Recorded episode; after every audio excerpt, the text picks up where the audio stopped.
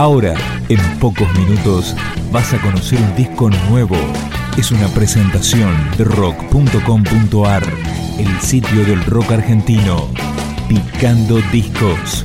Las novedades tema por tema, para que estés al día.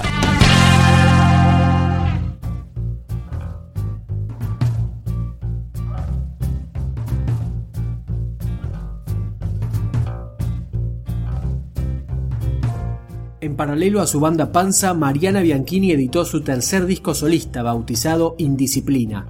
De los cuatro temas seleccionados comenzamos con Invasión,